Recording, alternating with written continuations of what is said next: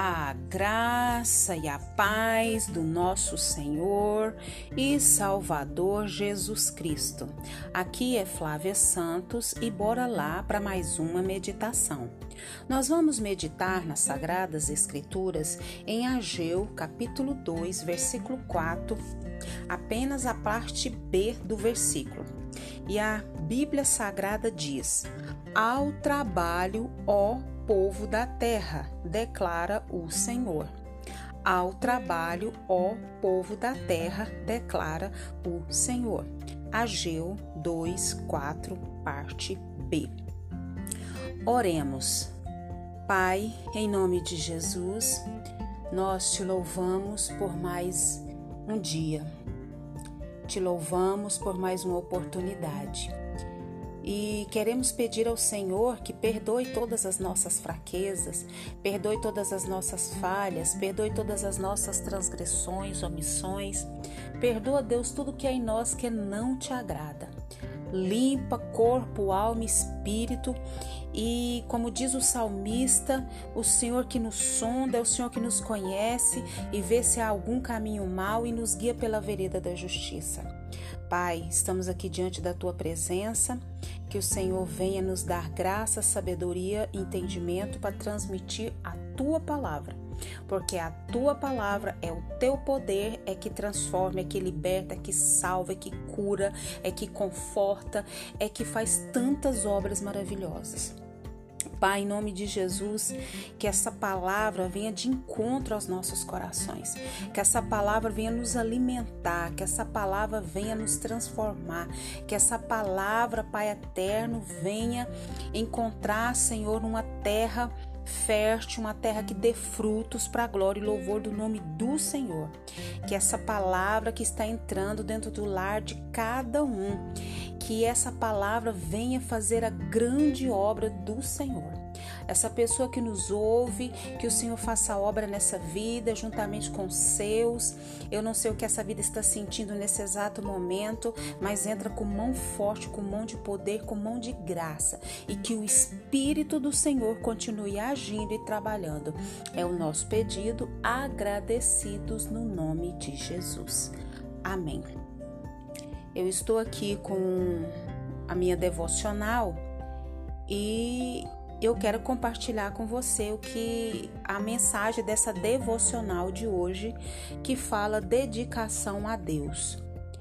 E a gente é, se depara ao pensar se Deus tem pedido alguma coisa para a gente. Muitas vezes vemos na história que Deus pedia coisas ao seu povo. E em Ageu, Deus pediu que o povo se dedicasse à reconstrução do templo que havia sido destruído em 587 a.C. Inicialmente o povo estava animado, mas com o tempo passou a se preocupar somente com as suas próprias coisas e os planos de Deus se perderam diante dos desinteresses pessoais. É, será que isso aí não parece muito com a gente? A gente começa muito empolgado no início, mas depois a gente vai colocando em primeiro lugar as nossas coisas e deixando as coisas de Deus, não digo nem segundo plano. Daí vem o que? Os problemas. E o que Deus disse diante dos problemas do povo? Pediu que observasse se estes eram casuais ou da obra divina. É uma coisa que eu e você devemos parar e pensar, analisar, refletir. Às vezes a gente fica sunsando e não presta atenção. Se os problemas né, que estão vindo sobre nós, nós precisamos observar se são coisas casuais ou, da, ou obra divina, obra de Deus. Assim como aquele povo, temos desculpas para dar ao Senhor quando ele nos chama ao trabalho. Então, vem a pergunta: como ele age diante dessas desculpas? Como que Deus vai agir? Como que Deus trabalha? Como que Deus fala? Ele faz o quê? Algo muito simples e direto. Ele nos alerta, afirmando que devemos observar seus feitos em nossa vida. O Senhor está o tempo todo nos alertando. O tempo todo Deus está falando conosco. Muitas pessoas falam assim: Deus, ele não vai ficar falando com comedor de feijão. Vocês acham que Deus vai abrir o céu? ai, descer não sei quantos mil anjos e vai descer trombeta e cavalos para falar com a gente? Deus está nos alertando de diversas formas. Uma delas é a pandemia. O que será que Deus está querendo nos alertar com a pandemia? Vivemos o perigo de nos preocuparmos primeiro com as nossas coisas e depois com as de Deus somos desafiados a observar o nosso passado e ver se diante de tudo que ele já fez, realmente não há tempo para nos dedicarmos a ele. Diante de tudo que o Senhor já fez por nós, nós precisamos colocar diante de nós mesmos as coisas do Senhor em primeiro lugar. Hoje é o tempo de considerar tudo que o Senhor fez por nós e depois trabalhar é, oportunidade é de reflexão. O profeta avisa que os planos de Deus estavam sendo negligenciados e era hora do povo encarar tudo para o seu próprio bem. Os meus planos, os seus planos são frustrados, sabia disso? Mas os planos de Deus não são frustrados.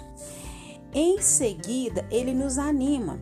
Apesar de nos advertir, Deus não, não deixa de nos animar. Estarei com vocês, é a mensagem de Deus em Ageu 2,4. Adiante de tudo, ele ainda diz: Se vocês atenderem a minha voz, estarei com vocês. Isso é o que acontece quando obedecemos a ele. Não importa a situação, Deus está conosco. Não importa a crise, Deus está conosco. Não importa a doença, Deus está conosco. Não importa as dores, Deus está conosco. Não importa as perdas, Deus está conosco. Não importa as ingratidões, Deus está conosco. Não importa as calúnias, Deus está conosco. Não importa todo sofrimento, dor e angústia, Deus está conosco conosco, Deus está conosco, Deus está conosco. E ponto final. Aleluia. Você crê nisso? Eu creio nisso. Aleluia. Então, o que, que aconteceu? O povo se arrependeu, agiu e Deus veio habitar em seu meio e eles novamente foram abençoados. Deus quer nos abençoar, mas espera de nós o que? Dedicação. Então, bora lá, mãos a obras, que hoje nós somos desafiados a fazer a vontade de Deus, pois Ele está conosco. O povo tomou uma decisão. É a hora de cada um de nós fazermos o mesmo. A grande bênção consiste em Deus usar a nossa vida para que outros saibam que Ele é Deus. Venha o que vier, aconteça o que acontecer, seja o que for, está definido. Ponto final. Deus está conosco.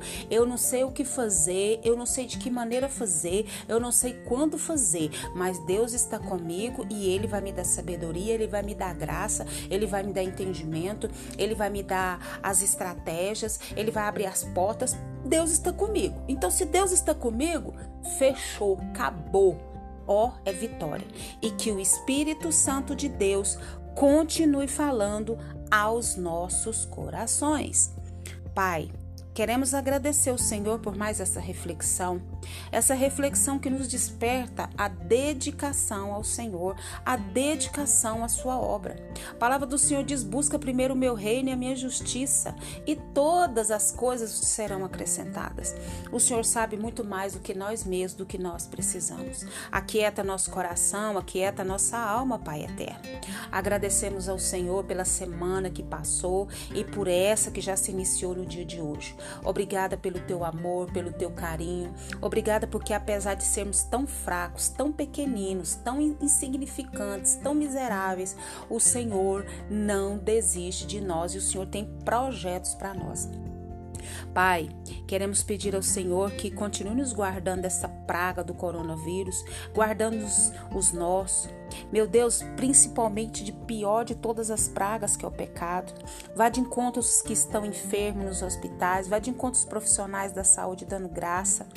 Deus, em nome de Jesus, os que estão enlutados, os que estão sem força, os que estão desanimados, os que estão pensando em desistir, aqueles que não sabem o que fazer, se tem alguém precisando com alguma necessidade, quer seja material, espiritual, sentimental, seja de que nível for, Pai, supra essa necessidade, mas a maior delas, Pai, é a tua presença. É o nosso pedido nessa hora, Pai, agradecidos no nome de Jesus. Leia a Bíblia e faça oração se você quiser crescer. Pois quem não ora e a Bíblia não lê, diminuirá, perecerá e não resistirá. A vida é um sopro de vida, então dedique-se a Deus. Um abraço e até a próxima. Fui.